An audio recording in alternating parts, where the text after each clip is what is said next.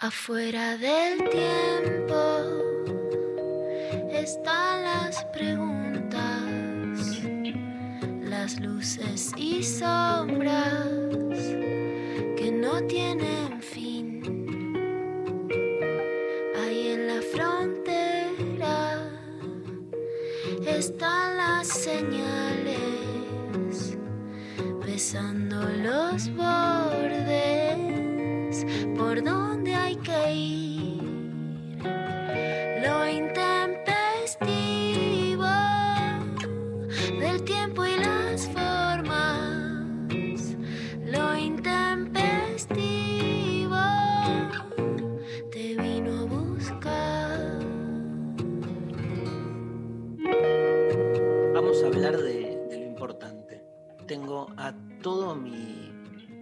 Twitter, María Stanriver, festejando que el 17 de octubre Ah, hay una nueva temporada de Succession. una de mis series favoritas. Me lo agendé. Me, me lo puse en la agenda. Pero ustedes dicen que tiene alguna relación por el 17 de octubre con el resultado de las elecciones del fin de semana próximo pasado. Y mira, yo te diría que es una casualidad histórica que no es casual. Sí, la, la lectura de Argentina es que es como contar un poco la historia del grupo Clarín con una tensión familiar importantísima y unas actuaciones brillantes. María, ¿estás de acuerdo? Estoy de acuerdo, completamente. Me pone mal pensar que ese día, como, que, ¿qué voy a hacer? Si vas a ir a la plaza. Voy a querer ver lo que en la serie y también estar, eh, bueno, con el pueblo. Chorisuccession podemos hacer.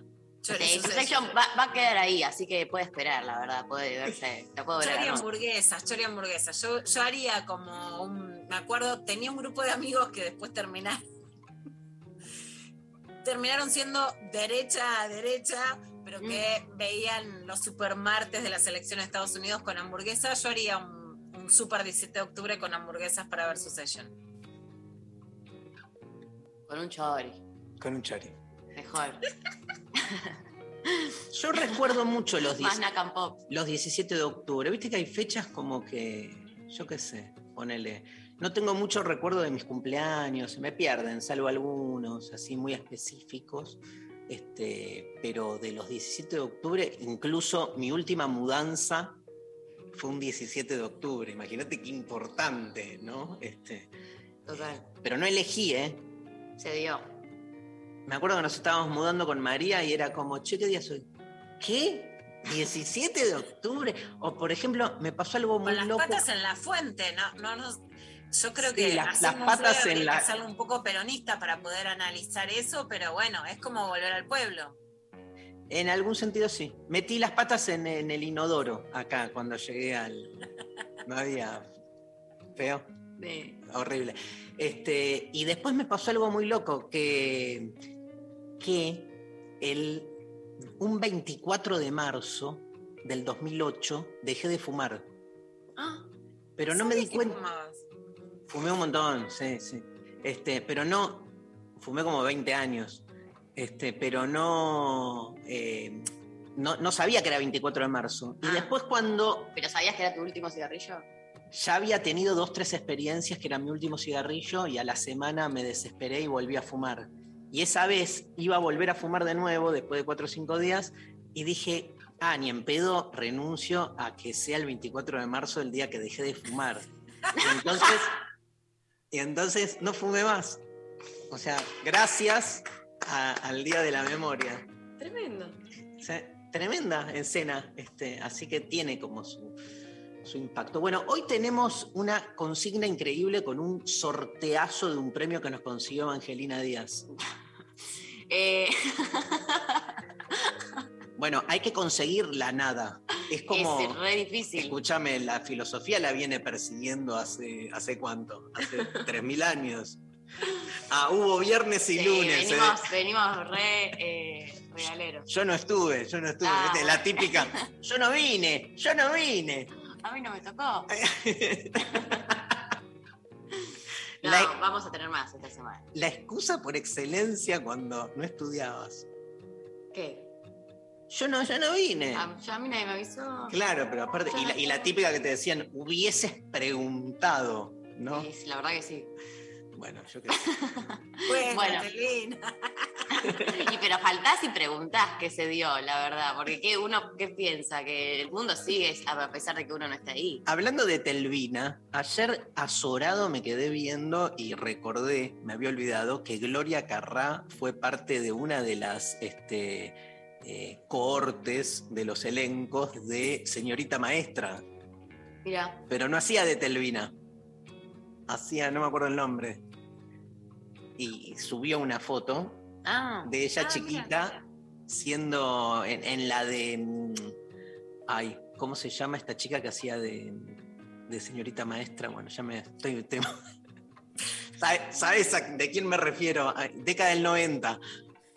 No, lo sé perfectamente, lo tengo en la punta de la lengua, pero me sale Grecia Colmenares, la, la maestra buena. Eva, Eva. Eva nos va a Ah, ayudar. Cristina Le Mercier era. Sí, Cristina Lemercier. Gracias, Eva. Y, y ahí te dio tu premio, ahí te dio tu premio.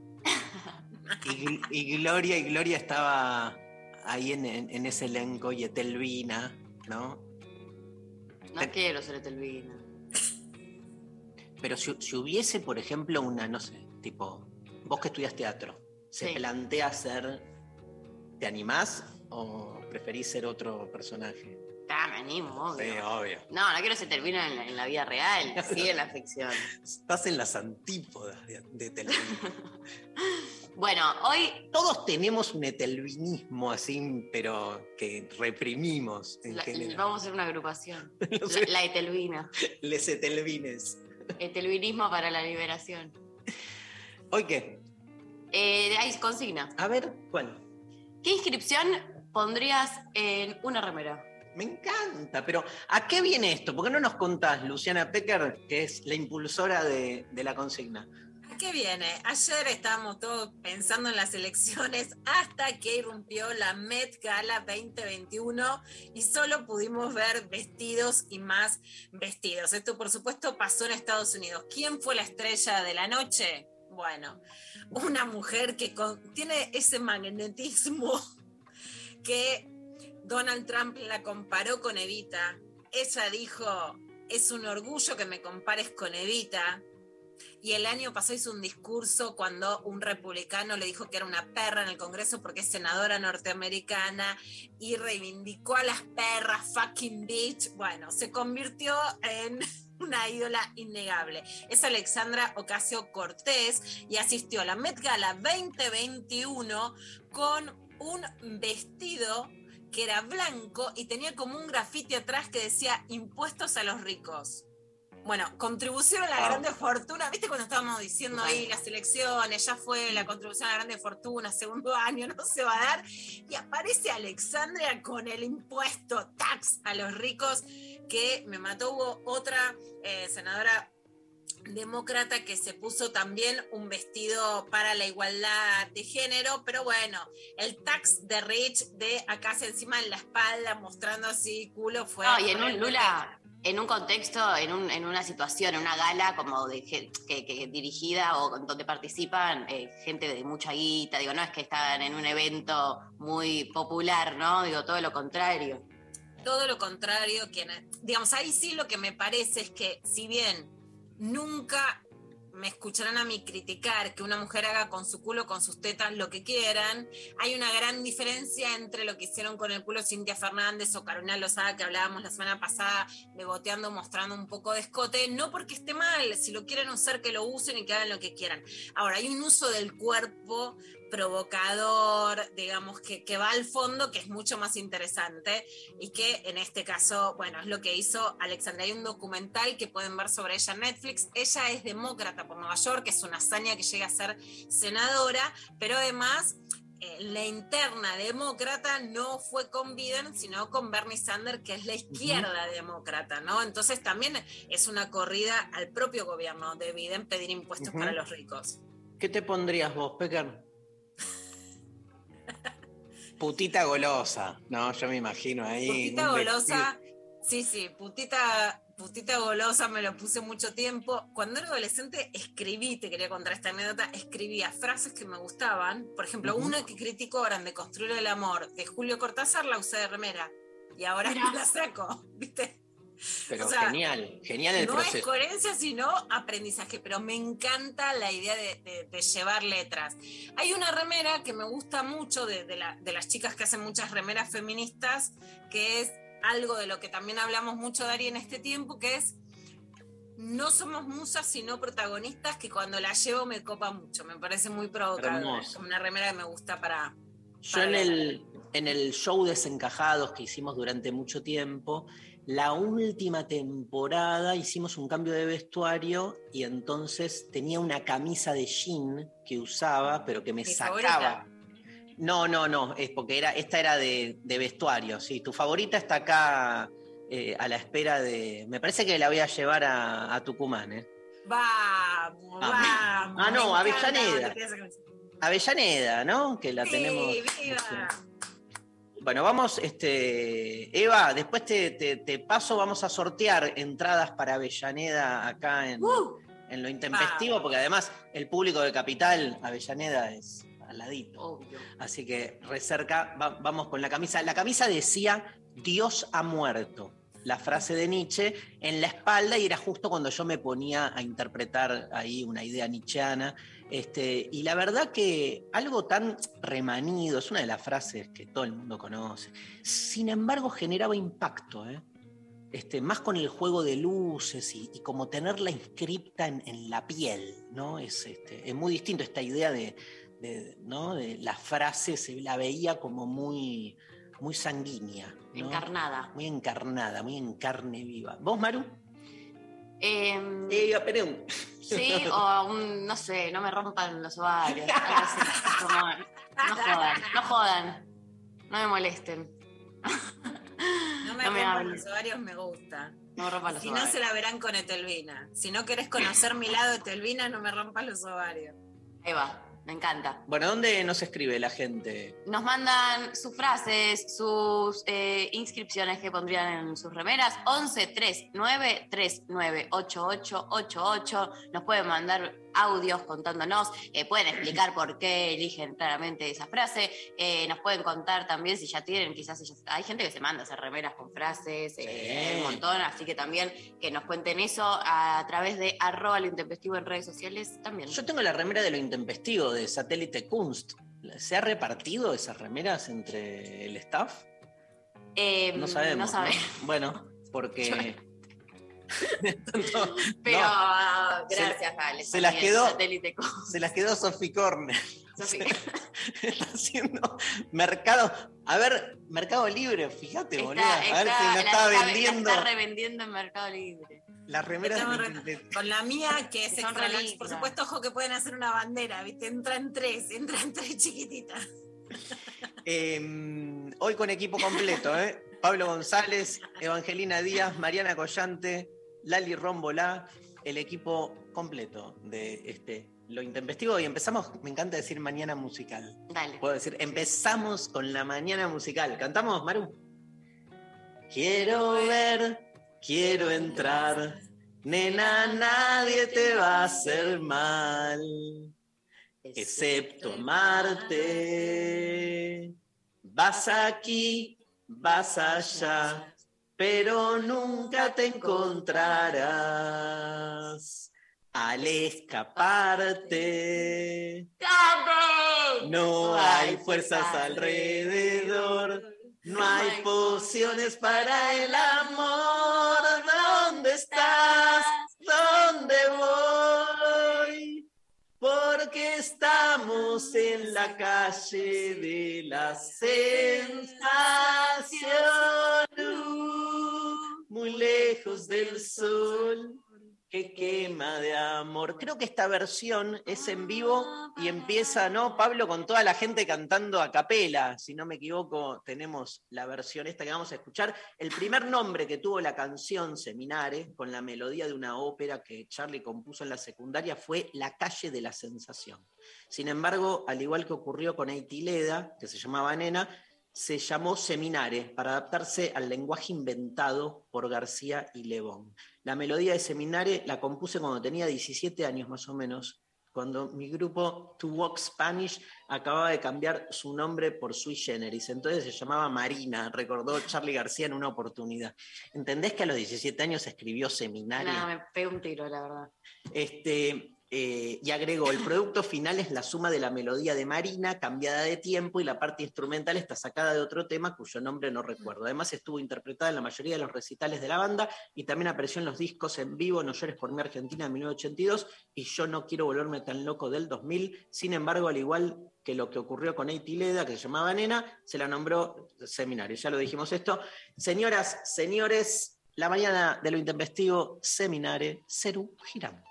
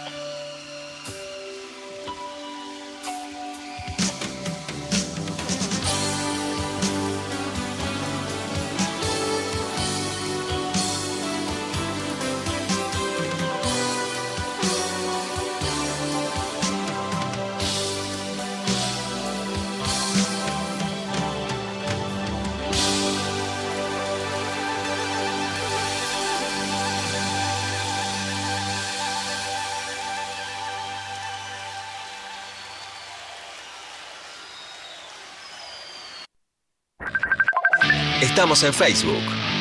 Nacional Rock 937. Estamos en otra edición de La Frontera Investiga. En la ruta del dinero indie, mi nombre es Jorge Dial. Estoy junto a mi compañero, hermano, el querido Ernesto Pablo Durán Durán. La noche se abre sin vuelta atrás. La frontera. Pero hemos descubierto, gracias a esta investigación del juez Mercolini, no eran todas composiciones suyas. Pero ¿cómo me estás diciendo que esta gente está siendo acusada del famoso plagio? Cruzando los límites marcados en mapas que ni existen. ¡Vete! ¡Olvida la banda, la sala, las letras y pega la vuelta! Jamás te pude comprender. Martes a sábados, de 0 a 2, con Coco Frontera. Por 937. Nacional Rock. Hace la tuya. Buscar. Conectar. Conectar. Encontrar. 93. Nacional Rock. 7. Abren un paréntesis en medio del día. Hola. ¿Qué tal? Lunes a viernes de 13 a 16. Calu Bonfante, Diego Ripoll, Nati Carulias. Hola, ¿qué tal? Divertirse la tarde está asegurado. Hola, ¿qué tal? Hola, ¿qué tal? Por 937. Nacional Rock. Hacé la tuya. WhatsApp 11 39 39 88 88. Nacional Rock. Mensajes Al 11 39 39. 88 88. Bueno, mensajitos. A ver. la gente dice por Instagram. eh, acá dice Charo, ¿tomamos unos vinos? Me encanta. Pondría. Pero ¿qué haces? Va ella con la remera que dice, tomamos unos vinos y vos... Es como una pregunta que está abierta a la Genchi. Sí, obvio. Más O sea, vale. E- Es como una intervención pública, yo quiero decir. Sí, como la de. Un horror esto, pero la de Tetaz el otro día, que, ¿Qué se- en qué la se puso? campaña, que se puso una que Ah, decía, pero ah, pero Macri, cuando no me acuerdo con quién estaba debatiendo y, se, y, se, y que, que dijo, ah, pero Macri, alguien del oficialismo, y se abrió la, la, remer- la, la campera, no sé, y se veía como, y fue como un remate, fue como, Claro. Pero si vos te pones como nos la, tomamos unos vinos. como la oyente, nos tomamos unos vinos, o sea, eh, nada, vas con la remera y entonces pinta a alguien con una botella. Sí, Claro, eso hay, hay una genia que está también en la radio pasando música, que es la coneja china, que Sí. pone muchas frases así y muchas frases de remeras de coger, digamos. Hay mucha remera de coger. Nos tomamos unos vinos, es muy una frase de coger. Sí. La coneja china vende remeras así, como todas muy, vamos, vamos a marchar. Ha- Habría que hacer un diálogo de remeras, tipo, nos tomamos unos vinos y vos tener una que es. prefiero una un- que tenga, prefiero que un café tenga, con leche. sí, Yo soy- no, o Yo que tenga dos opciones. Nos tomamos unos vinos, yo soy el postre, me pongo. Mirá la cara de Collante, mirá la cara de Collante. No la Collante, veo. Collante, que es nueva, todavía se sorprende de las Ah, se boludeces que espanta de las decimos. barbaridades que digo. No, pero Mariana que trabaja conmigo hace ya casi 10 años, ¿no, Marian? Más o menos. O sea, se sigue sorprendiendo. Increíble. Me parece que la que dijo la barbaridad soy yo, que es como que se está espantando. ¿Qué hace Darío con esta loca que dice? No. No. Bueno, vos, acá. Eva, vos, Eva, te sorprendés de mí, te desilusionás, está todo ok, que estoy acá más guarra. No, me encanta, Lu, me encanta. Bien, Eva. Eva, que es semi nueva, también se sigue sorprendiendo. Sí, total, amo. Me encanta. Bueno, Pero yo me sorprendo más de vos que de Luciana. Y porque laburaste con Luciana, laburaste con Luciana. En cambio, Lali, Mariana ya me conocen hace años, ya está. listo. No hay, no hay- no hay- no hay nada que espante. Eh, Augusto dice que se pondría toma mate con chocolate, que es la frase que dijo Cristina el otro día en el acto de cierre de campaña. Bien. Eh, Eli dice que se pondría. ¿Qué te iba a decir? Tres puntitos. Qué buena, me gusta. Me gusta. Eh, Cami pone felicidad, amor y alegría. Lindo, Sí, sí. lindo, sweetie. Eh, Romy dice, Néstor, volvé. y un signo de admiración. Están muy politizados acá en Instagram. Y bueno. Pero, ¿de dónde? ¿Qué es tipo la resurrección? Claro, sí, volvé, de donde sea que esté. Eh, acá otra persona dice, basta de pasas de uva en el pastel de papa. No, no, rompo la remera. No, no sé cómo pa- el pastel de papa ya directamente. ¡Democracia! ¿Qué Bueno, censurá está las remeras de las pibas? Bueno, está bien, la remera que quieras, pero el pastel de uva déjame las pasas de uva. A mí no me Ah, gusta. Entonces me pastel. pongo otro que sea pasa de uva o muerte. Esa, ahí va mejor. Me gusta. Che, qué bien la pasamos en Bahía, ¿no? Súper bien, Dari. Qué rico No. todo. Qué rico todo. Nos fuimos a comer a la taberna vasca. Mira, A las 12 de la noche nos esperaban con una ¿qué mesa. comieron? Una paella así, más, más grande que el puerto. Yo no pude terminar. Creo que Darío nunca me vio no terminar un plato. La primera vez. Creo que es la primera vez que no pedí postre, por ejemplo. ¿Pidieron postre? No, Nos olvidamos, nos olvidamos. no, no podía, Sí imagínate. Pocas veces ¿Qué sucede. pasó con Luciana? Nos olvidamos. Estábamos tan molidos porque eran dos, fueron dos horas de show, salimos rápido. Con, este, tuvimos tres acompañantes que nos acompañaron las 10 cuadras hasta caminando por el centro de Bahía hasta el resto. Vos autorizame, si no, No, no, no, no te autorizo. Nos cuidamos, nos cuidamos. Nos cuidaron, digo. nos Bueno, nos acompañaron para que sepamos llegar a las calles de, de Bahía Blanca sin GPS. perfecto. ¿Querés escuchar? Sí, audios, audios. Hola, tengo dos. Una que diga, no, Ricardo, no es natural, porque vengo escuchando muchos Ricardos decir que las violaciones y los abusos antes eran naturales. Una. La segunda es, no sé lo que es empalagarme. Me redefine. bueno, traigan remera del intempestivo Tucumán. Les amo, Adri. Ah, Nos vamos a Tucumán, nos vamos a Tucumán, nos vamos a Tucumán. No sé lo que es empalagarme, es me buenísimo. encantó.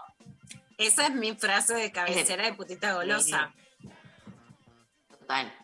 Les Muy quiero buena. decir Una bandera. una cosa que me mata cuando voy a marchas, que, que ha sido realmente muy emocionante, es cuando hay pancartas o remeras con frases que escribí. Bueno, No. eso, o sea, Llegaste. el sumum de la narrativa feminista es como, y me ha pasado, viste, de verlas, el feminismo del goce, putita golosa, cuando escribí la frase a la CGT, la CGT toma el té, las mujeres la calle y fuimos, hicimos el paro y estaba en carteles, viste, cuando decís tira un título y termina en pancarta, bueno, no saben lo que es. Hermoso, hermoso. Además, este, y vos sos muy generosa porque en, por lo menos en Deconstruir el Amor, siempre que podés, este, citás frases de Diana Mafía, de señorita Bimbo, ¿viste? Nada de esa cosa del citatorio que en general se hace, que es o citas a Nietzsche o no citas a nadie, porque si no este, le estás dando lugar a, a un colega, digamos. Sí. Bueno, la Pecker es absolutamente al revés, es de una generosidad absoluta. Me encanta. ¿Sabés la frase, Dari, que hiciste un vivo hermoso que además la gente puede verlo en tu Instagram porque está en el, en el feed para que lo vean? Hoy lo escuché a la mañana y me encantó. La frase de Diana Mafía, que nosotros empezamos a hacer cartas de amor, que a mí me encanta que siempre le digo, es remera, pero todavía no hay remera, es, el amor es como la reforma agraria, el amor y la tierra son como la reforma agraria, son de quienes lo trabajan. Me encanta. Quiero, quiero pancarta, quiero bandera, quiero todo. Eh, ¿Escuchamos otro audio? Dale.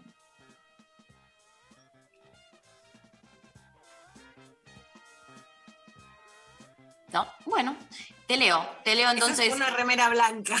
una remera, sí, una conceptuales, la, Murió el audio. una remera que diga murió el audio. Eh, acá Era un audio postmoderno. Era, Se sí. llamaba Silencio. ¿Hay más audios igual nos dicen? Sí, esperamos. Dale. Muy bien, dale. Acá una persona, eh, ya que estamos en esta onda, dice una remera que diga esto no es una remera. Y sí, muy, muy. Muy Magritte. ¿Qué es? ¿Quién es Magritte? Eh, uno que come comida magra. Sí, hoy estamos eh, afiladísimes. Un surrealista, Mari, un surrealista que entonces... se Gracias por explicarme, porque yo acá no agarro las refes, Mucho, porque la ¿por qué las agarraría? la tengo. Viste, el, el, el profe es Dari, pero caso, caso la intención, que es como, viste, con una conceptualidad, un dadaísmo, una cosa más surrealista, bizarra, que era como cuestionarlo todo. Magritte tiene un, un famoso cuadro que es Esto no es una pipa. Bueno, Mira. Y, eh, y pintó una pipa. Ah, ok. Muy lindo. Bueno, Por eso la referencia. ya, ya entendí. Ahora, ¿querés escuchar? ¿Hay audios ahora? Ahora sí. A ver. Hola muchachos, ¿cómo andan? ¿Todo bien? Acá Pablo de Mataderos. Bueno, la frase sería de la canción Reloj de Plastilina y es, si el tiempo no es amigo, no importa más, yo solo quiero jugar. Me encanta porque, bueno, la canción es recontra existencialista y la frase por lo tanto también, pero además aplica un montón de direcciones. Así que esa sería la frase de la remera. Me gusta. Yo solo Bueno. quiero jugar. Aparte, primero viene Yo solo quiero llorar Y después jugar. y después jugar. El Me re salto- gusta cuando hace eso. Ahí tiene varias canciones donde pasa primero como de. Por un estado de. Eh, ya me voy a acordar. ¿A qué, ¿Qué? otra me hace acordar? Ah. Eh, No llores por las heridas. heridas. Llanto, llanto, no. Bueno, ¿me lees otro? sí. Eh, la mía diría cumbia si trabajo no. Aguante las Re. cumbias queers, feriado nacional. Sería lindo un par de consignas para las elecciones. ¿Qué podríamos Sí. pedir? Reducción Sí. horaria. Hola Intempes. En la remera pondría para que reine en el pueblo el amor y la igualdad. Y una manita Vamos. con los dedos en B. Eh, acá otra persona nos dice: Yo haría una remera que diga Z Lover, porque siempre fan, por les tres Zetas del amor que todos amamos. Ah. Otra que, y otra que diga: eh, Llevo horas de clases de Darío y todavía no sé escribir Stan River. Está bien, no hay horas de clase. de- Hoy arranco, curso del amor, ¿eh? ¡Vamos! ¡Vamos! Vamos, vamos. ¿Al Ah, curso? Hay que ir, sí. Empiezo con una clase que se llama 10 tesis sobre la imposibilidad del amor. Las estuve Vamos. retocando y las acabo de. ah, tres minutos antes de empezar el programa, terminé con la tesis 10. ¿Podemos saber una? ¿Puedes decir una de las tesis? El amor es imposible porque es incalculable. ¡Vamos, arriba! ¡Sale remera, loco! ¡Dale! ¡Sale remera! ¡Bien arriba! remera de las 10 tesis. Dari, y la gente que quiere ir ahora, que no hizo antes, ¿a dónde se anota? ¿A dónde compra la entrada? ¿Viste que Al- yo soy todavía, ¿dónde se, ¿dónde se hacen las cosas? ¿Viste? No sé la cantidad de gente que en las, en- ahí en los posteos, yo pongo, por ejemplo, bueno, inscripción acá.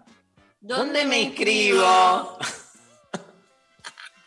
Con amor, igual le decimos a, a- a quienes lo ¿Dónde hacen. se inscriben, Darío? Te lo pregunto. Soy la, soy la señora de, de tu feed. En la página del Conex. Ciudad Cultural Conex. Sí. Pones, googleás la palabra Conex y en tres clics estás, estás comprando el ticket. Bueno, espectacular. Em, Otro, audio, hay otro audio. Hola, buen día. Una remera que diga Che Guevara y hasta la victoria siempre. La canción, ¿cómo era? Una remera que diga Che Guevara y a todo lo. No vamos a. no quiero. Pero la remera del Che es como de las más famosas de la historia, ¿no? Digamos. ¿Cuáles son las remeras típicas? Lennon. Lennon, todos varones, a ver, Lennon, Che Guevara, ¿quién más? La Eh, única nuestra es Frida Kahlo.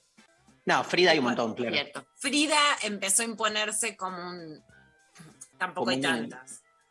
Pero Frida hoy es un. La de los Sex Evita. Pistols, la de No hay futuro. Eh, los redondos. Redondos. acá. Un- ojo con el Rolling, intercambio la de de los entre el indio Solari y Guado de Pedro. El indio le escribió a Guado. Lo vi. La lengua de Contalo, los Mari.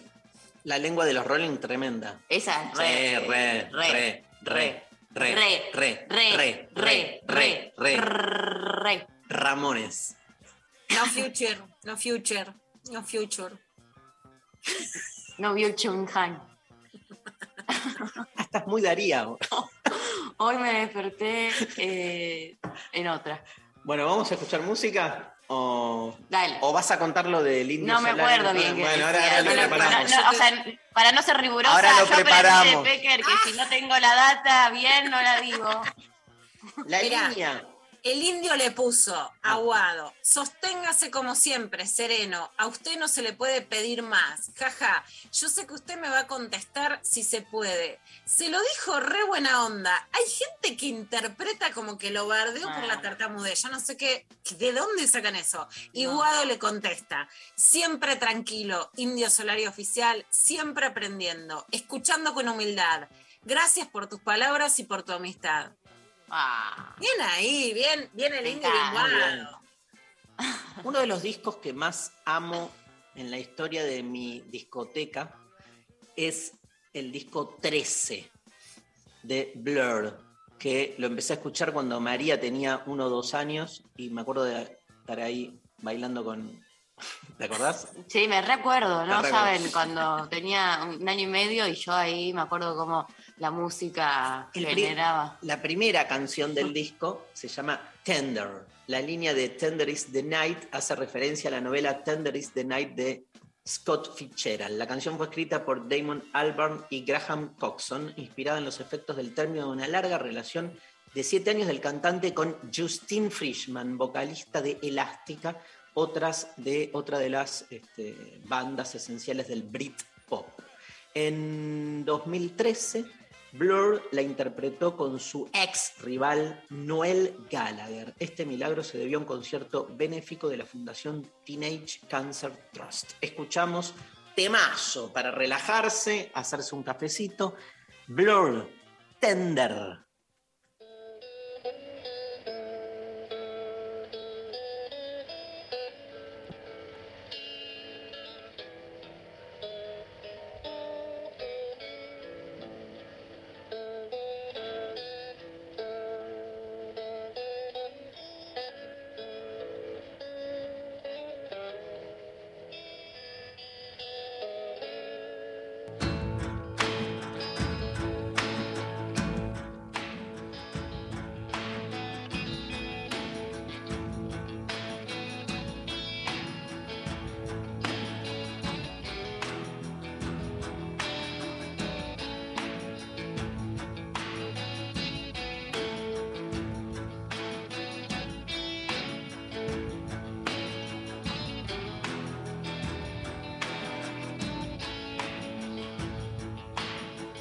Tender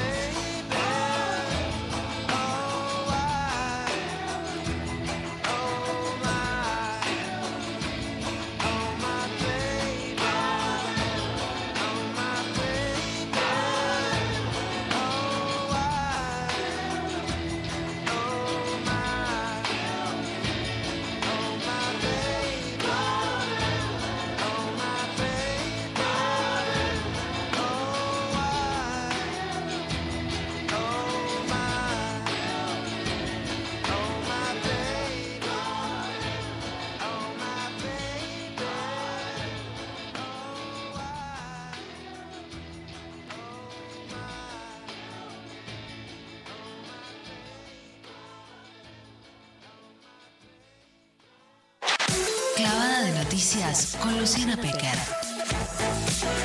Agite sin concesiones. Bueno, eh, después del día de ayer y la clave de ayer, todo, eh, nada, ma- se relativiza, me parece.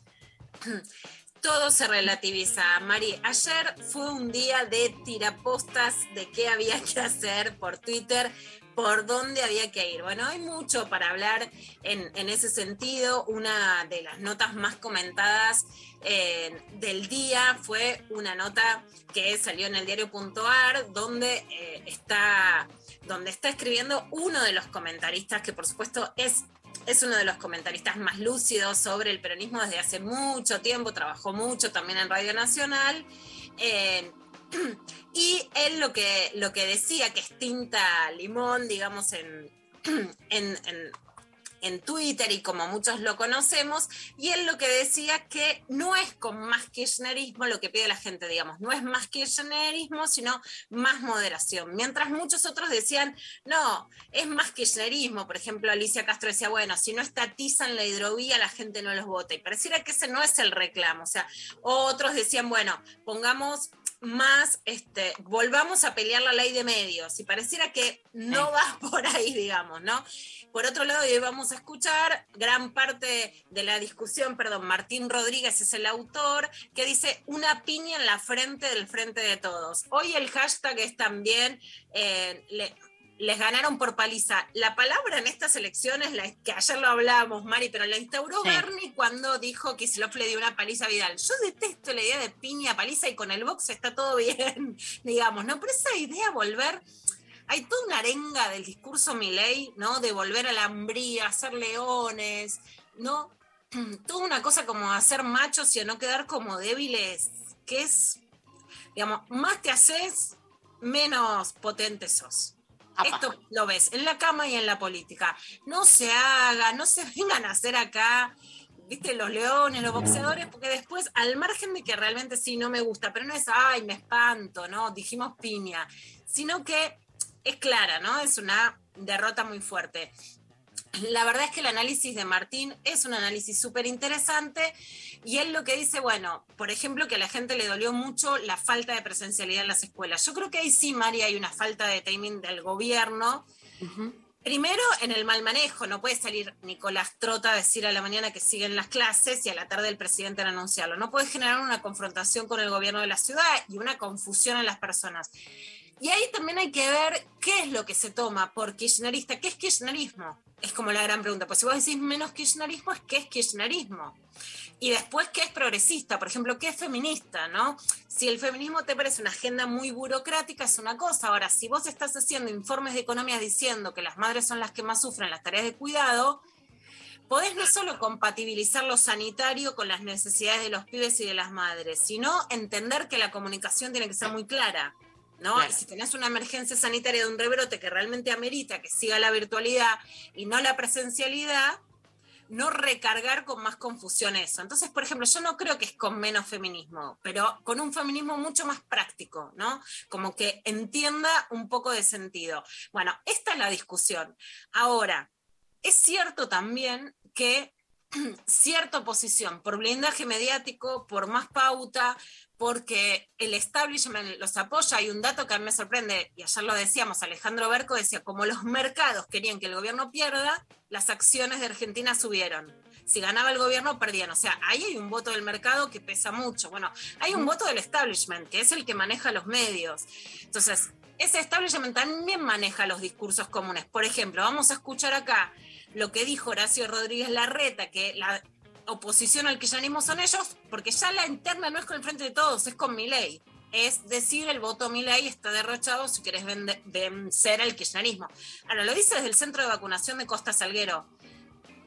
A mí me parece que un discurso tan electoral no se tiene que hacer en un centro de vacunación y por otra parte que el gobierno de la ciudad queda como si ellos no hubieran impuesto restricciones cuando fueron decisiones autónomas de la ciudad de Buenos Aires las que las impusieron, dan la pelea por la vuelta a la presencialidad en esta última etapa y van a, y van a la corte, pero después estuvieron en la mesa de las restricciones todo el tiempo, todo el 2020 y todo el principio del 2021.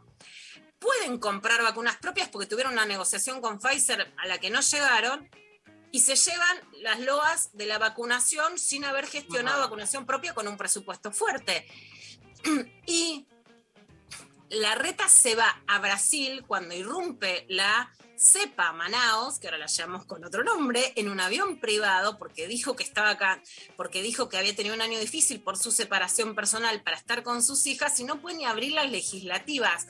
O sea, hay una doble vara en la configuración de la vacunación, de las restricciones y de la vida privada en relación a la pandemia, porque no me digas que si se cuestionan los privilegios de la clase política, no se cuestiona un político que viaja a Brasil en medio de la pandemia, el epicentro de la pandemia, y vuelve en avión privado y no puede ejercer la función política del jefe de Estado de la Ciudad de Buenos Aires.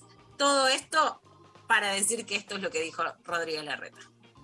Necesitamos una oposición unida. Y de cara a noviembre no solo tenemos la perspectiva de crecer en cantidad de diputados para seguir frenando iniciativas, sino también de crecer en el Senado para que el gobierno no siga teniendo la mayoría automática de quórum propio. Así que en eso les pedimos a todos que nos acompañen. Yo creo que es muy bueno en un país que haya equilibrio. Y es muy importante en eso consolidar una oposición. Y lo digo incluso por algunas expresiones más minoritarias. Los únicos que podemos frenar las iniciativas del kirchnerismo, los únicos que podemos decirles basta somos nosotros, por la cantidad de diputados que tenemos e incluso por la perspectiva de aumentar los senadores.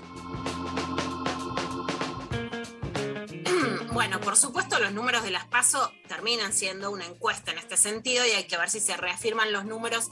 Todo parece indicar que sí y que además la derrota del gobierno es irremontable, pero la reta le está disputando los votos a eh, a mi ley directamente, para que vayan para ellos y en realidad no es para que haya equilibrio, sino para que sin negociar eh, con Cambiemos, sin que Sergio Massa negocie con Ritondo, no pueden aprobar, por ejemplo, el presupuesto que estaría yendo hoy, según lo que dice Steffi Pozo en Twitter, al Congreso o también el oficialismo va a querer apurar también muchas muchas leyes si este panorama se confirma antes de que le cambie, por supuesto, los votos en el Senado y en diputados. Y bueno, siguiendo con esta disputa, por supuesto, la reta, pero sigue súper en carrera presidencial. Y además de la reta, hubo muchos ataques que no fueron solo por derecha, sino algo que hasta ahora era inusitado. Por lo menos no pasó de esta manera en el kirchnerismo, que es por izquierda. A ver qué decía Víctor Hugo Morales. Es increíble, pero llegó el día en que La Nación y Clarín dijeron una verdad. La Nación dijo debacle electoral del gobierno, y es cierto. Y Clarín dijo sorprendente triunfo opositor en Buenos Aires y otras 14 provincias, y es verdad. Lo cierto es que la Argentina resolvió su conflicto de medio término a favor de lo que pasa en el mundo entero. La pandemia se lleva puestos a todos los gobiernos pierde Merkel, que sabe de su derrota y, y se aleja con la lamentación pronunciada entre dientes porque siente que no la merecen. Sufre Macron lo indecible, pierde plebiscito el gobierno de México, cae Piñera, cayó Trump, cae Bolsonaro, gana Vox. A la derecha y a la izquierda, la pandemia las ha decapitado. Los encierros que los jóvenes no quisieron sobrellevar, la economía que afectó a, todos los países, la caída brutal de las clases medias en el mundo entero, la marginación, bueno, todo eso. La pandemia ha potenciado el malestar, el enojo y la decepción. Lo único que hace falta para perder elecciones es estar en los gobiernos. Y la Argentina no fue la excepción. Aunque el resultado eh, no fue una derrota, sino una caída estrepitosa. El país le dio la espalda al gobierno, hizo su lectura y muchos temores también, porque por ahí cuando se dice escuché el mensaje, uno tiene que saber qué mensaje escuchó el gobierno, qué mensaje cree que hay que escuchar el gobierno, porque lo peor sería en la mitad del río cambiar el recorrido. Bueno, el, el, mensaje sí es una aceptación y también un corrimiento con ciertos discursos. Hubo dos videos que ayer circularon mucho de Gustavo Silvestre y de Roberto Navarro diciendo que el Frente de Todos había ganado. En realidad lo que pasó, digamos, está prohibido dar bocas de urna hasta las 9 de la noche, pero los bocas de urna daban que el gobierno ganaba. Ahí lo que explicaban, digamos, cuando prendí TN para ver qué pasaba, estaba Joaquín Morales Solá con cara larga y, contando por qué habían cambiado, digamos, que al cambiar las mesas, al poner muchas más mesas en más escuelas, había cambiado el circuito electoral y que, eh, y que eso no, no, entonces no daba la misma certificación que las mesas testigo dieran la realidad. Es cierto que de todos modos Silvestre y Navarro tiraron que ganaba el gobierno y que eso es un papelón periodístico, porque o tenés que tener más cuidado, lo tenés que dar con más presunciones y además tirando análisis. O por ejemplo, Raúl Colman también en Sí, Canal 9 decía, todo- bueno, todos daban, ¿no? Lo- la- si querés, la diferencia, que es muy, este, muy delgada, ¿no? Muy imprecisa, es, este, yo veía otros canales que decían, el frente de todos dice que el boca de urna les da ganador, ¿no? Como este, poniendo claro que esa boca de urna tenía, digamos, un, un enunciador. Otra cosa es afirmar, eh, claro. En como- el, perdón, pero en el 2015 afirmar y hacer análisis a partir de esos datos. Perdón, Mari, ¿cómo? No, no, que en el 2015, eh, digo, vivimos una situación similar, era un poco más fuerte, pero digo, ya ve, ¿no? Como que eh, se hablaba, o, o por lo menos en Twitter había mucho de, Sí. eh, esto ya lo, ya lo pasamos en el Está bien. 2015 con gana, ganamos por amplia diferencia. Pero te quiero decir algo, en, en TN, en el portal, hasta cinco minutos antes de que aparecieran los resultados, decía, eh, Victoria Tolosa Paz este, gana en provincia y eh, eh, Juntos gana por amplia diferencia en la ciudad. O sea, se hacían eco también del boca de urna. Sí. Pero digo, solo salen a pegarle a Navarro y a... Este, eso es lo que digo de, de, Sí. de- de Los esa bocas de urna no es que había bocas de urna, digamos, que decían una cosa y otras otra. Los bocas de urna daban por ganador a- Claro, es- al oficialismo. Y se notaba también hasta en la cara. Si vos ves la cara de Santilli, ah, digamos, cuando sale la primera vez, te das cuenta de una amargura. O sea, eran, ellos también tenían esas cifras. No es que había diferencia entre esos bocas de urna, si estaba el cuestionamiento que técnicamente por el cambio de la pandemia en la distribución electoral no eran seguros. Ahora, lo que sí digo de todas maneras, sí hay un error periodístico. Sí hay un error periodístico porque vos, si tenés datos que todavía no puedes asegurar, ya no puedes hacer un análisis electoral, ¿no? Decir, por ejemplo, estos eran buenos candidatos, esto reafirma una línea y otra, cuando todavía tenés datos presuntos, ¿no? Hay una necesidad en Argentina de ser más cautelosos y de ser, digamos, más puntillosos con los datos periodísticos. Se puede hacer si vimos buenas coberturas, ¿no? Decíamos, este, ayer Mari, la cobertura, por ejemplo, con Gustavo Suez, Mariana Verón y Noel eh, Barralera, te muestra una cobertura en donde tenés análisis, tenés datos, pero, digamos, más plural en donde la precisión pasa a ser más, más importante. Acá Víctor Hugo también dice que los gobiernos que fueron oficialismo durante la pandemia perdieron de izquierda a derecha y eso es verdad. Hay un castigo a como si la pandemia fuera culpa del gobierno. Ese es un dato de la realidad. Pero de todas maneras, Víctor Hugo lo que dice es hay que profundizar. O sea, acá también aparecen las diferencias en lo que se le pide al gobierno. Más kirchnerismo, más a la izquierda, o menos a la izquierda, más moderación, ¿no? Aparecen las tensiones. Y acá está lo que le decía Juan Grabois a Daniel Tonietti, que entre otras cosas decía que Santiago Cafiero se tiene que ir del gabinete. Es un pedido de muchos sectores del gobierno, especialmente el de Santiago Cafiero y el de otros ministros, incluyendo a Martín Guzmán, el ministro de Economía. Hasta ahora lo que dicen los diarios es que Alberto negoció que no haya cambios en el gabinete, pero vamos a ver qué pasa. Y estas eran, las otras cosas que pedía Juan Grabois. cosas que me- no, me gusta que se haya perdido por tanto, pero la verdad es que eh, tiene que haber un cambio de rumbo y eso iba más allá de los resultados electorales. El contrato que se firmó con el pueblo en 2019 no era este, era eh, disminuir la- las desigualdades, que los de arriba, pero me refiero a los de muy arriba, no sean los que concentren la riqueza y se lleven, se la lleven toda y eso más allá del piripipi es lo que sucedió objetivamente. Eh, el contrato electoral era que los salarios y el ingreso social fueran más altos y hubo una política económica eh, ortodoxa eh, de restricción del gasto público y que necesitamos cambios urgentes, necesitamos cambios urgentes. Los votantes del Frente de Todos fuimos eno- enojados, apretando, apretando los dientes a votar y, mm, y bueno, y también a esto se suma eh, la frivolidad de muchos funcionarios y un poco en la campaña también, que todo bien, viste, en los medios nos reímos, qué querés que te diga, pero la gente, no solamente los pobres, o sea, la mitad de los laburantes tienen salarios que están por abajo de la línea de pobreza y la otra mitad no está nadando en la abundancia. Bueno, esto es lo que decía Juan Grabois. En Instagram puso directamente ¿no? los, los puntos concretos que él reclama. Salario universal de reconstrucción, reducción de carga a las pymes, posibilidad para cada familia de comprar un lote, baja de dietas 30% de jueces y funcionarios, mano dura con los monopolios formadores de precios, así ganamos.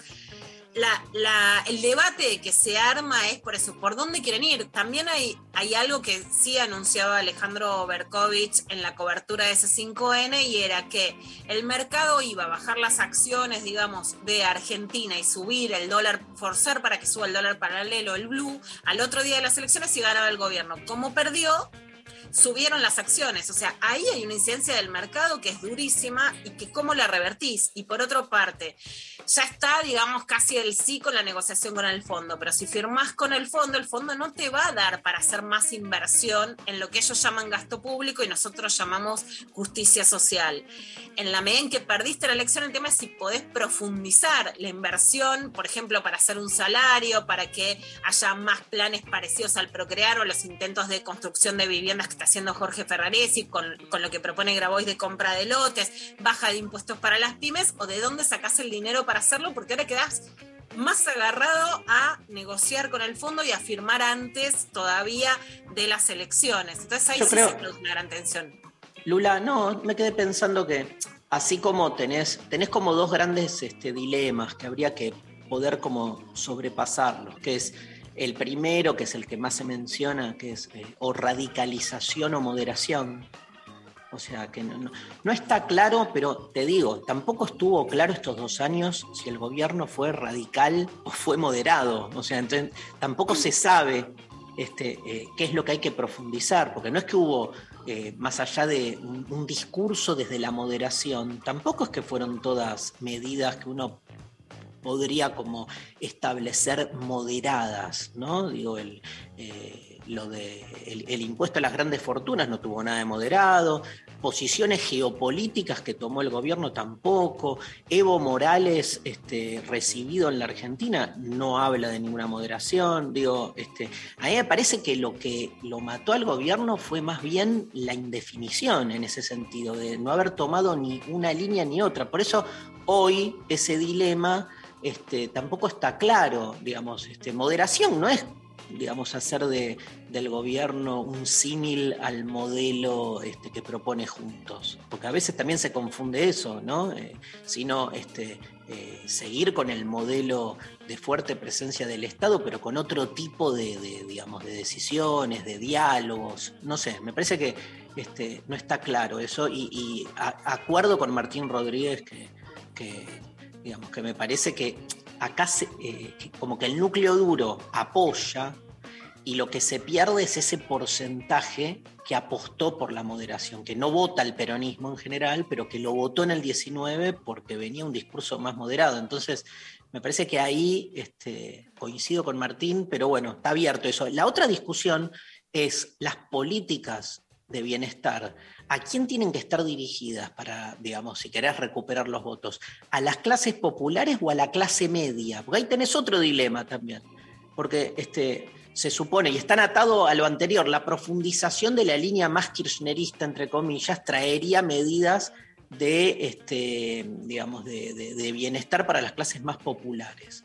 Pero te queda una clase media, que es la que creo yo define la votación, este, en contra, digamos. Entonces también tenés que pensar medidas para, para esa clase media y ahí se te descompensa, ¿no?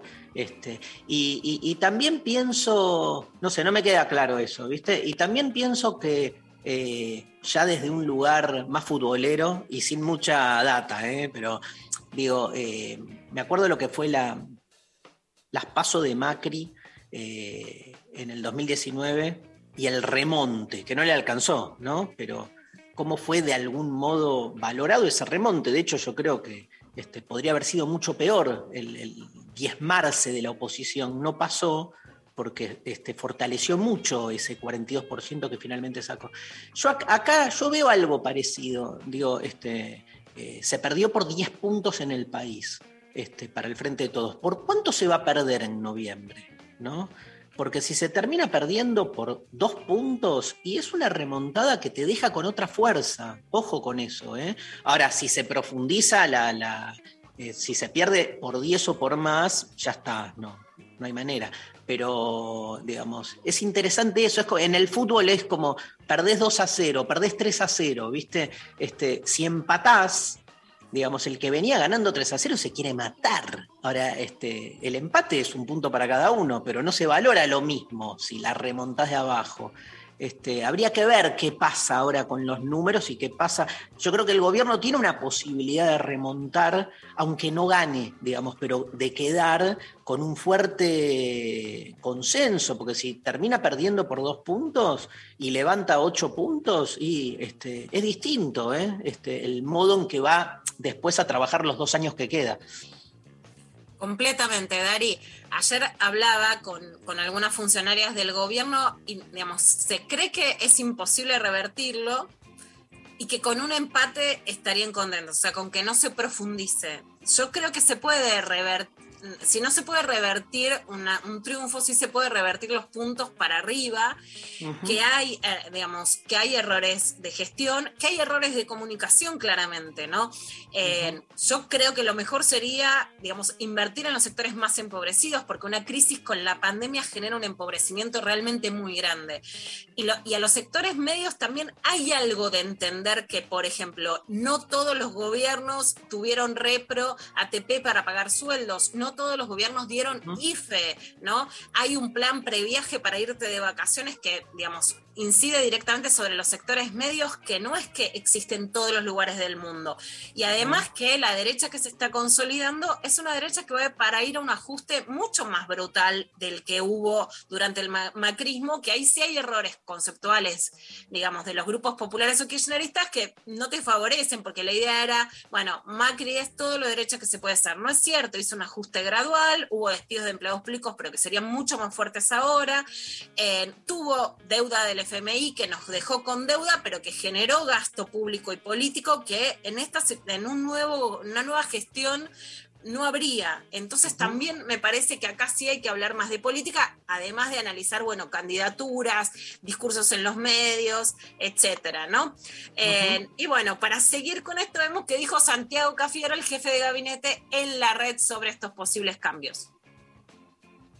No está previsto, pero me parece que hay que ser respetuoso con eso porque es el presidente el que define y elige a sus colaboradores y es el presidente el que define si esa sintonía, si hay algo para, para mejorar, que se haga. En principio son medidas y acciones que tenemos que activar con mayor dinamismo y con mayor velocidad. De eso se va a tratar.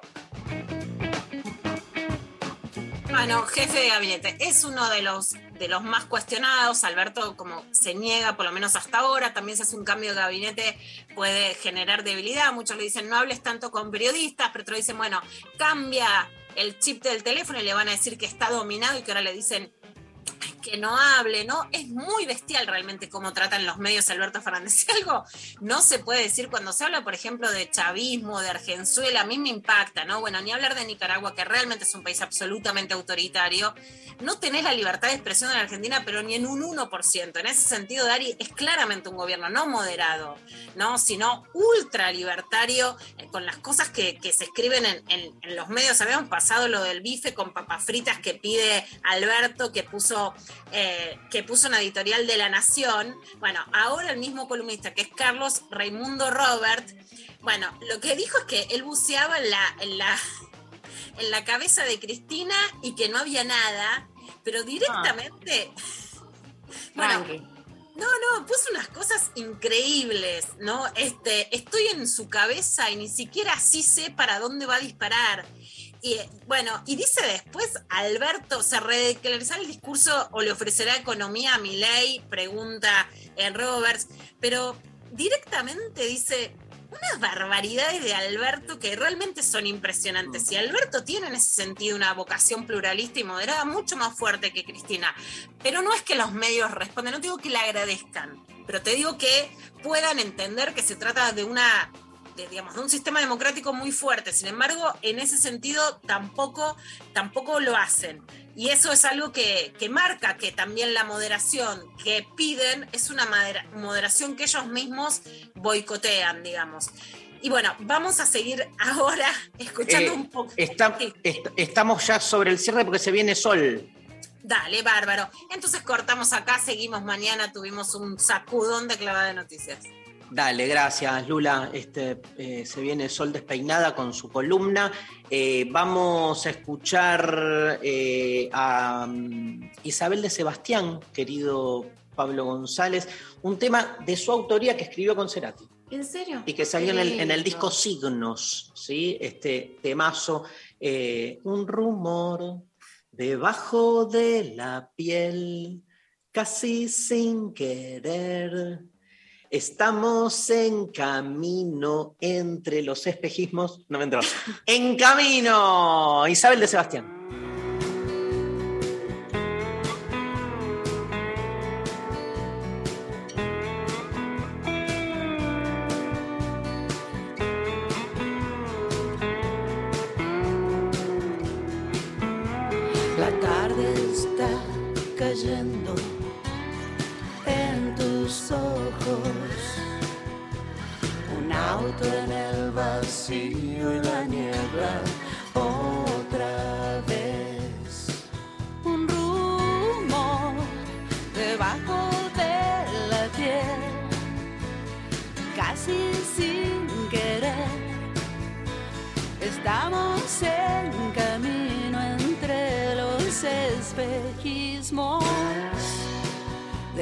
Deslizándonos, hay sombra alrededor.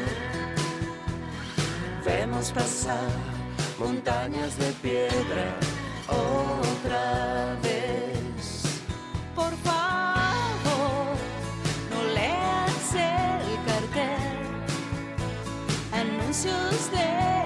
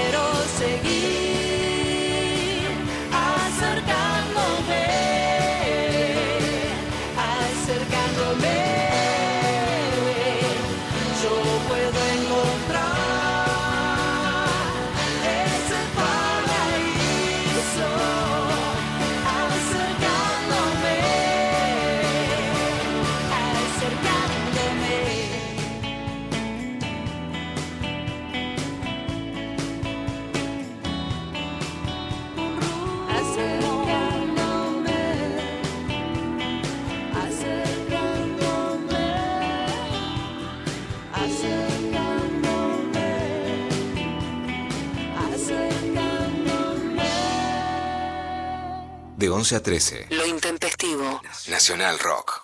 Vamos a conversar con Mercedes D'Alessandro, que es directora nacional de Economía, Igualdad y Género del Ministerio de Economía. Los miércoles a las 20, Nica Vida. Ivana Sherman y el área de género le dan voz al feminismo y a las disidencias. El Estado que viene liderando todo este proceso de, la recuperación económica está impulsando el consumo, está impulsando la producción, está sosteniendo ingresos, está ampliando derechos, está ampliando la protección social, bueno, que tiene que focalizar también algunas tareas en sacar adelante a esas mujeres que hoy están perjudicadas por la sobrecarga de cuidado y también pensar en cómo incorporar a las mujeres a un proceso de desarrollo. Nica Vida, miércoles de 20 a 21 por 937 Nacional Rock. Hace la tuya. Un día como hoy nació el escritor uruguayo Mario Benedetti y en Nacional Rock lo recordamos en 15 segundos. Yo no elijo mi sueño, es la almohada, es ella la que los incorpora en desorden de feria. Mucho menos elijo las pesadillas locas, esos libros del viento sin letras y sin hojas. Mario Benedetti, el escritor de almohadas. La noche se abre sin vuelta atrás. La frontera. Cruzando los límites marcados en mapas que ni existen. La frontera. Martes a sábados de 0 a 2 con Coco Frontera. Por 937 Nacional Rock. Hace la tuya. Pelear. Sufrir. Caer. Caer. Levantarse. 937 Nacional. Nacional Rock. Rock.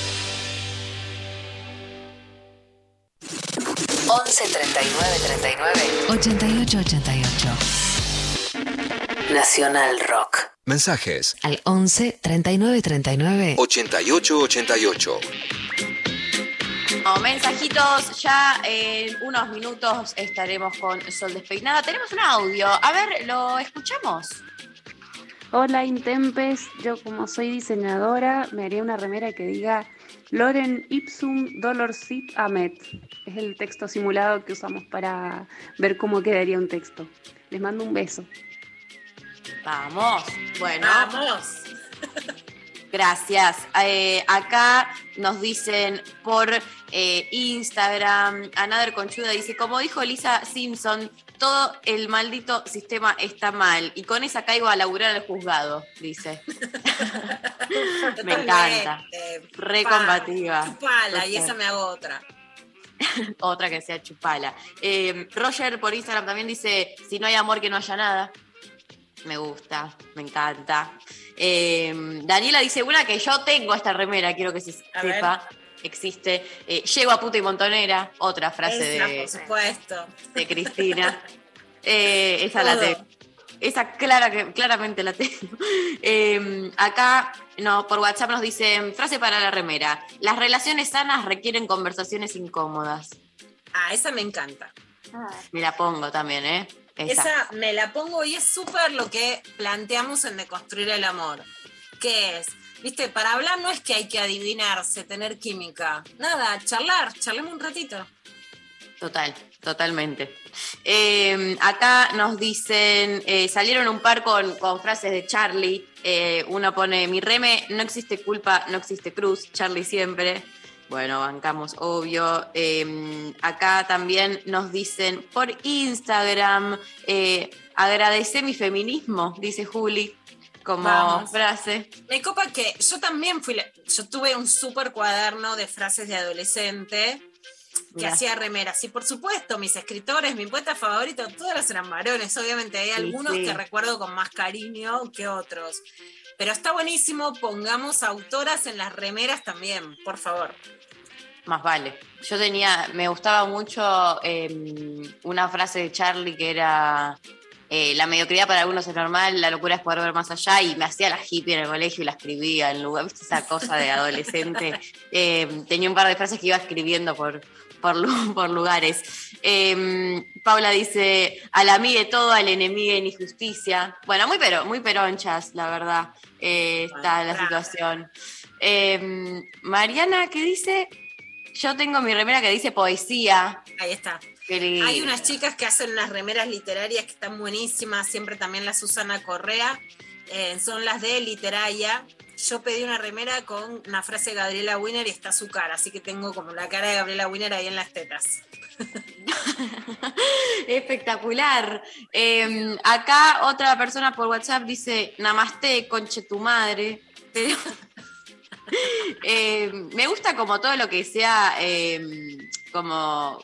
Me, encanta todo lo que es frases de personas o de autores o músiques o lo que sea, pero también todo lo que sea como eh, disruptivo, como que impacte, como que te cause ahí un- una sensación. Eh, una remera amarilla, dicen acá, eh, sobresaturada con frases de los Simpsons, y nos nombra un montón de frases de Simpsonianas, eh, como ahí esta grasa no se quita, a la grande le puse cuca, bueno, todas referencias a, a los Simpsons para quienes eh, hayan visto, eh, muy graciosas.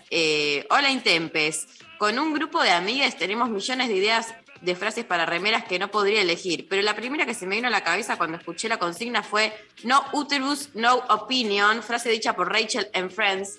Cierto.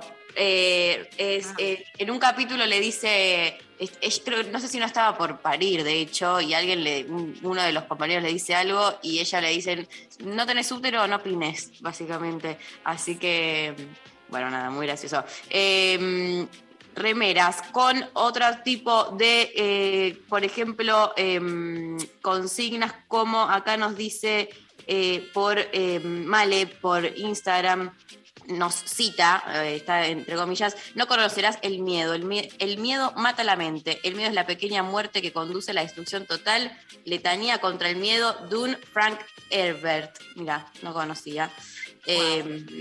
Estefan de San Martín de los Andes manda, Wendy Intempes, mi remera, seamos menos, entre paréntesis, machos. Bueno, muy bien. Ahí está. Bueno, un montón de, de remeras eh, y mensajes muy buenos. Eh, vamos a escuchar eh, una canción, Pablo González, si te parece bien. Lo quiero escuchar a vos, a vos, porque bueno, aguante vos y aguante este último tema que sacó. Que se mejoren por vos. Lo escuchamos.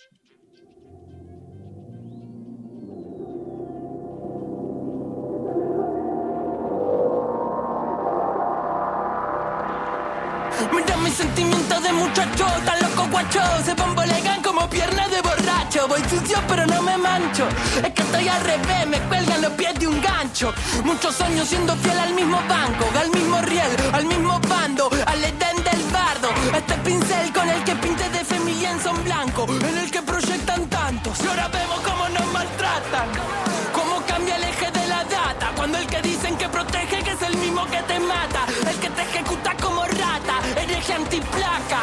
Nuestra vida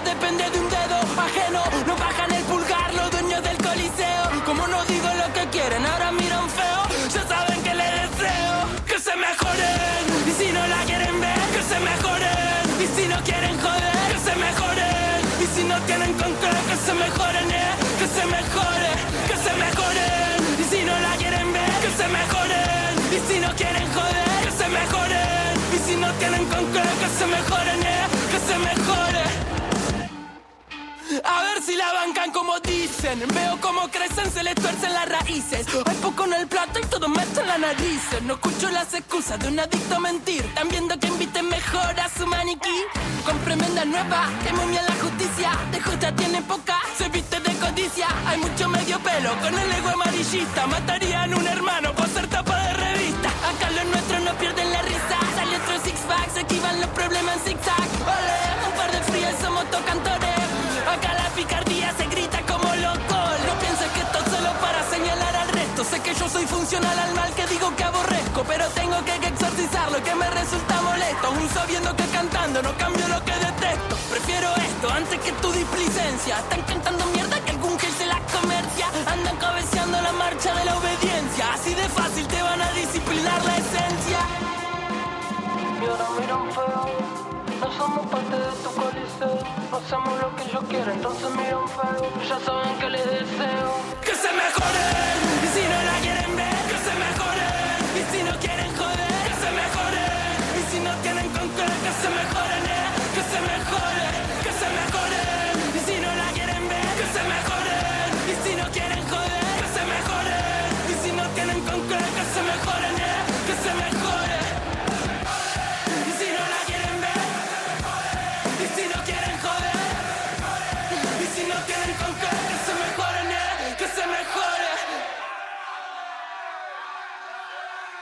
De 11 a 13. Lo intempestivo. Nacional Rock.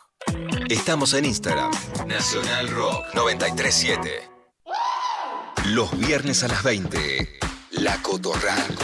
Me propongo pensar y hacer pensar que las identidades travestis trans, todas identidades no heterosexuales, somos un elixir gigante preexistente a la conquista. De la mano de Susy Shock, voces trabas, voces disidentes, copan el aire. La Cotorral. La novedad en nuestro continente es esta colonización winca heteropatriarcal que no solo trajo la cruz y la espada, sino el régimen de una heterosexualidad obligatoria. Viernes de 20 a 21 por 937 Nacional Rock. Hace tuya. Hace la tuya. ¿Quiénes se tienen que vacunar contra la gripe? Personas de 65 años o más, personal de salud, embarazadas y puérperas, niñas y niños de 6 a 24 meses, personas de 2 a 64 años con problemas en su sistema inmunológico o enfermedades crónicas. La vacuna es gratuita en todos los vacunatorios del país. Más información en argentina.gov.ar barra salud barra vacunas barra antigripal o al 0800 222 1002. Argentina Unida. 937 Nacional Rock. Cuerpos vivos, con sol despeinada. Sangre, sudor, lágrimas y otros fluidos también.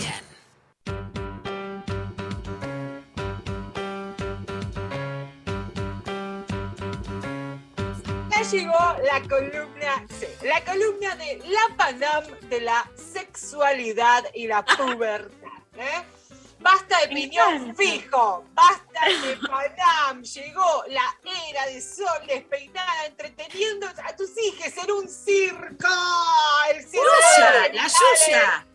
La cachucha. Mirá la que dice. Pará, esta queda. La cachucha. Sí, La cachucha. sí. La Sí, cachucha. total. Me total. gusta. No le digas chichi. Lari, lari, lari, Eh, que en vez de haber como eh, gente disfrazada de animales, eh, puede haber gente disfrazada de genitales distintos. Mm, eh, y así como, como saltando aros de fuego, o sea, como un circo, pero eh, todo con genitales. Siento Me que es por ahí, siento que es por ahí. Sí. Yo la Siento veo muy redituable, ¿eh? Te digo que Sí, va no, a sobre dar todo. Sobre todo veo que sí, me veo trabajando de eso, te digo. Bueno, ¿cómo están? ¿Cómo están? Bien. ¿Cómo estás vos? ¿Cómo andas? Muy bien, por suerte, muy bien. Orgullosa de darles el pase a la mañana este, con Ah. mi querido Nex. Este, la estamos pasando muy lindo. lindo. El programa Sí. cumplió un mes, muy reciente, muy reciente todo.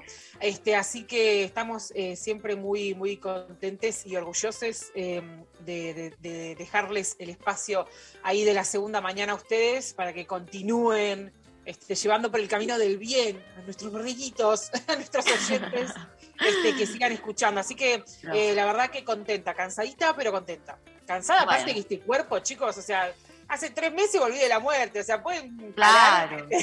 pueden Un darme, poco menos. o sea, siento que, siento que un día, un día fue, pobre Sol, dejémosla rehabilitarse al otro día. Sol, mañana hay una charla. Sol, Conex, fecha de Conex. Sol, mira que mañana Sol, mira que no sé qué. No, no, no tienen piedad con este cuerpo, Y pobrecito. encima que- no hay ni flan como en la, como en la terapia intensiva. No hay flan, no. Hace meses, o sea, hace mu- mucho que no como flan. Yo creo que a eso le debo mi, mi debilidad. O sea, yo siento que no estoy 100% rehabilitada. Creo que tiene que ver con el consumo de flan, absolutamente sí. Eh, sí, sí. Creo que es por ahí. Manden flan, manden flan a la Yo radio. flan, flan con dulce de leche en Bahía Blanca con Darío, creo que por eso subí un poquito, pero bueno. El flan siempre ahí la sube. El flan es, el flan es, la industria farmacéutica esconde el flan, porque saben qué pasa, ¿no? Cuando se, cuando se den cuenta que el flan es la solución a todos nuestros problemas, ¿sabes cómo cae el narcotráfico? Cae la iglesia, el narcotráfico, la industria farmacéutica. Cae todo. Muy bien. Bueno, hoy quiero hablarles, porque el tiempo es muy tirano, eh, hoy quiero hablar de una temática que nos interesa mucho eh, y que mm, en alguna oportunidad hemos tocado, pero así como una cosita medio de lejos, hoy, hoy queremos dedicarle el tiempo que, que se merece, y mucho más también, pero es el que tenemos, para hablar sobre la intersexualidad, ¿no? Que es un, vamos a hablar de, de- un grupo de, de personas em, completamente, em, digamos, este, desarraigadas de sus, de, de sus derechos. Que se les han quitado. Directamente no es que en algún momento lo tu- yo siempre re- recalco esto, no es que los tuvieron y alguien se los sacó. Nunca fueron consideradas, eh, este, digamos, eh, personas que merecían algún tipo de derecho eh, extra en base a toda la discriminación y violencia. Por parte del sistema de salud, por sobre todo eh, que es como el principal espacio violento para con estos cuerpos, ¿no? Pero bueno, hay unas cositas así como para comentar. Bueno, para empezar esta columna, eh, hay algo que hay que empezar como, como a, a desmitificar, ¿no? No es que son hombres o mujeres eh, incompletos o fallados o una mezcla de ambos o digamos, no, no, no, no tiene, no tiene nada que ver con, con lo binario a lo que se le resta o se le quita algo, ¿no? Es, es, es otro tipo de, este, de, identi- de, de identidad biológica, ¿no? Porque Pero Sol, para hablamos- que también se, se entienda, en principio, que no es que vos querés ser una persona trans o no binaria, es una identidad de género que no tiene nada que ver con lo orgánico. Son personas que nacen con una diferencia y que a partir de eso se generó una enorme crueldad en lo que se suponía que debía hacerse médicamente con las personas intersex, pero que hay ahí una cuestión biológica a contar, Sí. este, que después determinó la crueldad contra ellos. Absolutamente sí. Eh, la intersexualidad es una, una realidad biológica. Eh, no es eh, una elección, este, no, no es algo viste, perteneciente eh, meramente a la cultura, no, no, digamos, es una, es una realidad, es algo biológico, algo que tiene que ver con la carne, como para que se entienda. Y en base a eso, digamos, cuando se arma un sistema binario de cuerpos, la intersexualidad quedó, eh, quedó por fuera, quedó como, como algo patologizante, como algo, este, como una enfermedad. De hecho, antes se, se- se- se la pensaba de tal forma y todavía sigue habiendo gente que lo sigue pensando así. Por eso también se conocía a estas personas como hermafroditas o pseudohermafroditas.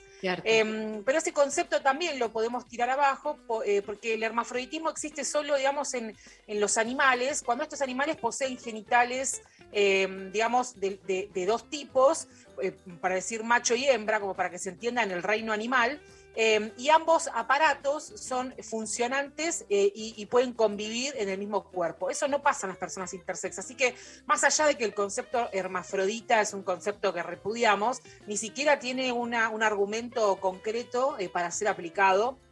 O sea, ya hay una falla desde ese, desde ese lado.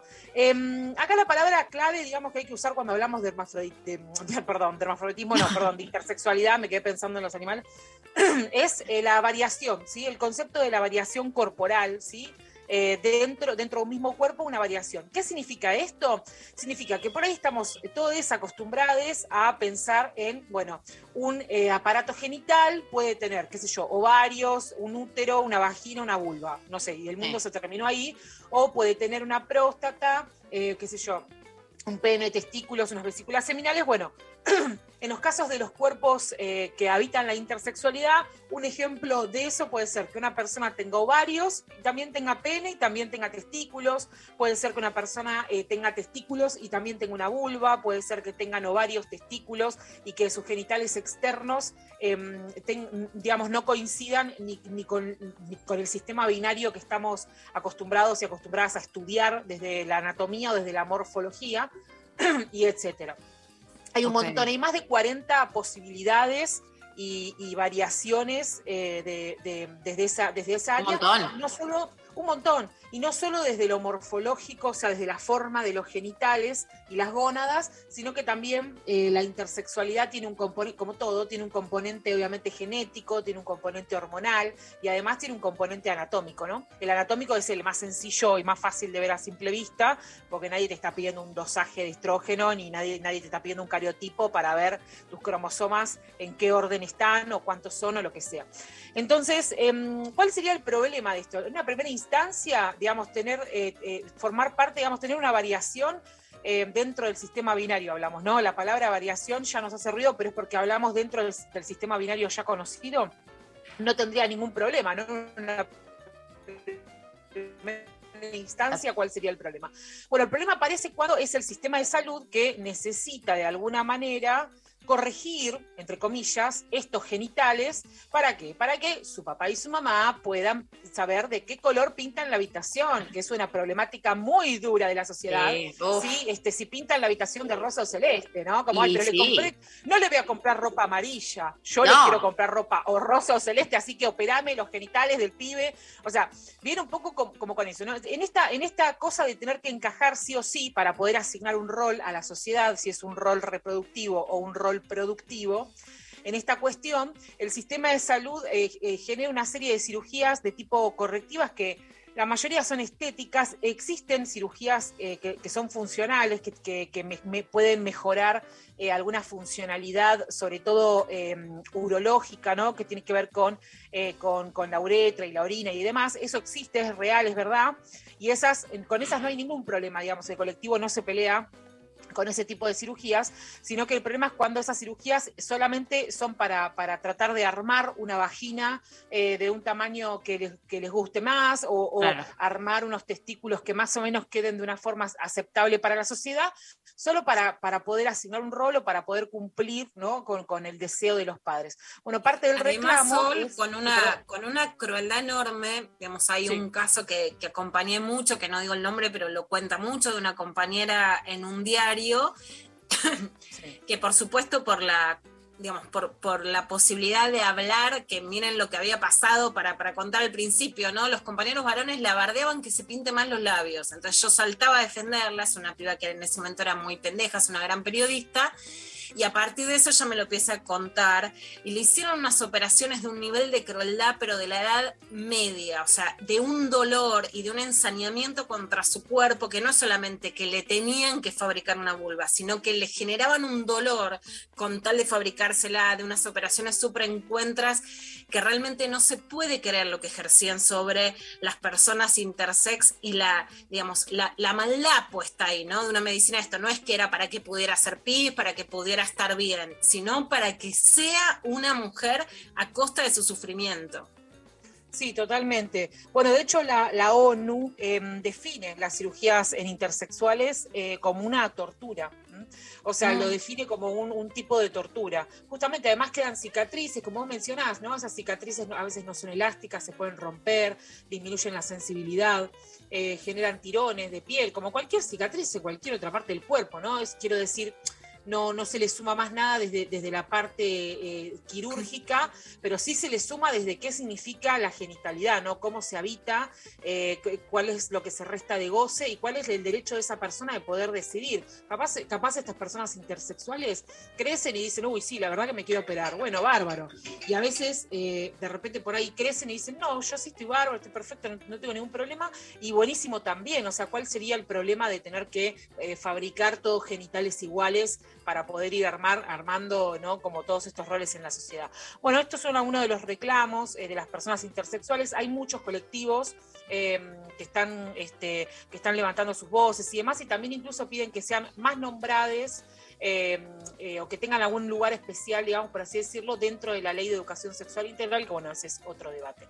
Pero para ir cerrando entonces, eh, para ir teniendo un poco más de información y desmitificar también, este, recuerden que una o dos personas por cada 100 eh, este, son, son intersexuales más de lo que uno cree. Algunas personas este, se identifican directamente en el momento del nacimiento, pero otras es la adolescencia y no, no, no conocen este, esta realidad, no conocen su, su biología desde esta perspectiva. Bueno, me parece un dato importante para, para tener en cuenta. Gracias, Sol. No, gracias a ustedes. ¿Ok? Ahí la- que existan para siempre, ¿sí? Sí, yo también, la verdad. Y, y sobre todo ahí estoy viendo Jotas que está eh, dando vueltas atrás tuyo, que... Eh, me- el timbre, entonces está como loca. Ah, ¿qué bueno, bueno, cerramos si ¿Qué querés. está pasando eh, con mi casa? algo pasa. Eh, anda tranquila. Gracias. No, Muy- gracias a el timbre era un chongo, ¿viste? Ahora es el supermercado, tres. ahora es igual, yo te ilusionás. Yo entré, yo entré. Bueno, Bueno, beso enorme, Sol. Gracias. Adiós. Adiós. Eh, nos vamos a la pausa escuchando uno de mis temas favoritos de los Beatles, We Can Work It Out.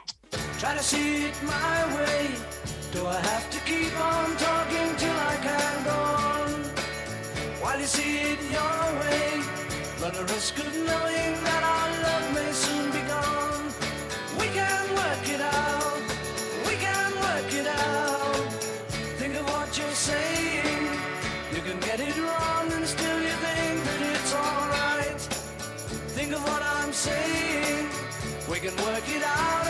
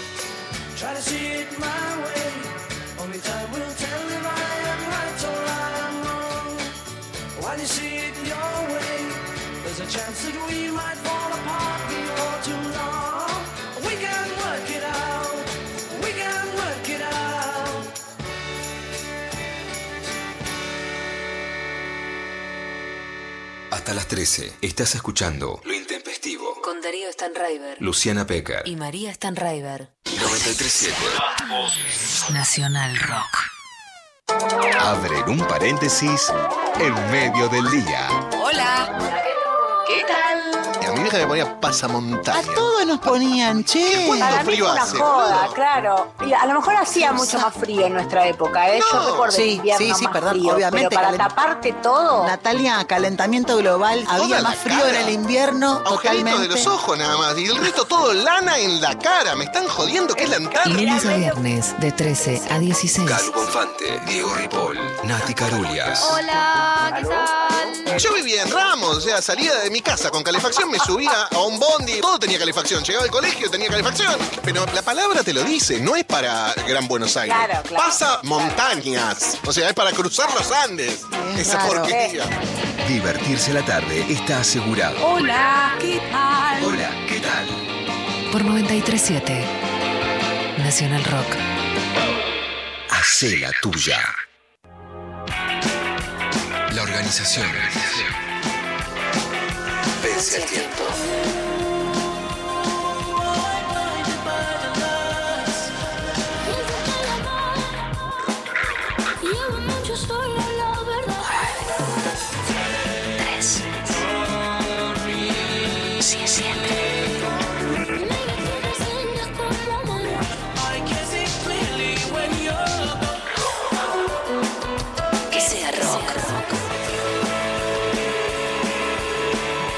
93.7. Nacional Rock. De 11 a 13. Lo intempestivo. Nacional Rock. Bueno, últimos minutos del programa del día de hoy. Eh, martes. Sigue siendo martes, Lula. Sigue siendo Mañana martes. miércoles.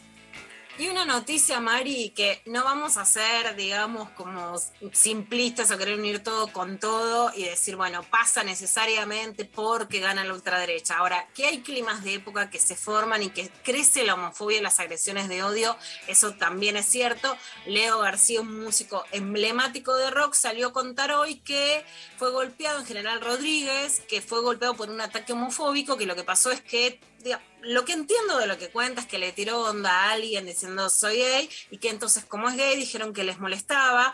Él cuenta que, está muy angustiado, que va a cumplir con los recitales, pero que está mal. Puede ser, por supuesto, por una multiplicidad de causas, más allá de esto, siempre hay multiplicidad de causas, pero algo de esto decía hoy Leo García. Miren, ¿sabes qué? No estoy para acusar a nadie, no voy a acusar a nadie, pero esto no es un maquillaje, es como me dejaron en General Rodríguez, el lugar donde yo vivo, y soy bueno y, y hablé con un chico y le tiré una onda gay. Y cuando le tiré una onda gay, así respondieron. Bueno, así respondieron, es que se lo ve todo ensangrentado en los videos que, que mostró en Instagram. Por supuesto que repudiamos esto, que hay que cuidarlo. La él dijo que iba a denunciar después. Igualmente una fiscalía empezó a tomar el caso de oficio, más allá de las represalias y de lo que él le pueda pasar y de, cómo esté Leo en el sentido general de su salud y de su ánimo. Sí, por supuesto que lo repudiamos y que hay que tener cuidado con, con exacerbar estas, estas expresiones machistas que terminan aumentando, nada, esta homofobia que yo soy machito, a mí no me vengas a tirar onda, a decir algo, a, a torear, a ser un gay, porque yo te tengo que demostrar que soy, ahora ya no un varón, sino un león. Qué miedo. Em, ¿Qué decirte? La verdad, como que, que no. Yo soy muy poco optimista también, ¿no? Eso es, es una realidad. Pero, pero como que no, no la veo muy. Ojalá que. No, no voy a decir nada más. No la voy a decir. Voy a, voy a parar acá porque tampoco está bueno mi pesimismo, pero eh, más que nunca reafirmar los derechos conquistados eh, y, y claramente nuestras convicciones en relación a ellos.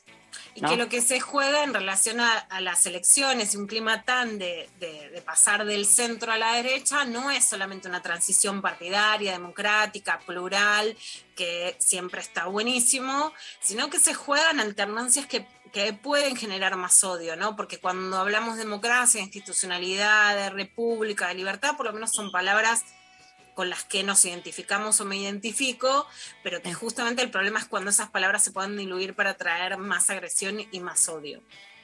Completamente. Bueno, Lula, eh, mañana nos reencontraremos, como siempre, con más noticias, con más todo, con más amor sobre todas las cosas. Eh, gracias a todo el equipo, gracias a Lali Rombolá, gracias a Mariana Collante, gracias a Eva Díaz, gracias a Pablo González. Hoy equipazo completo. Pablo, ahí. eh,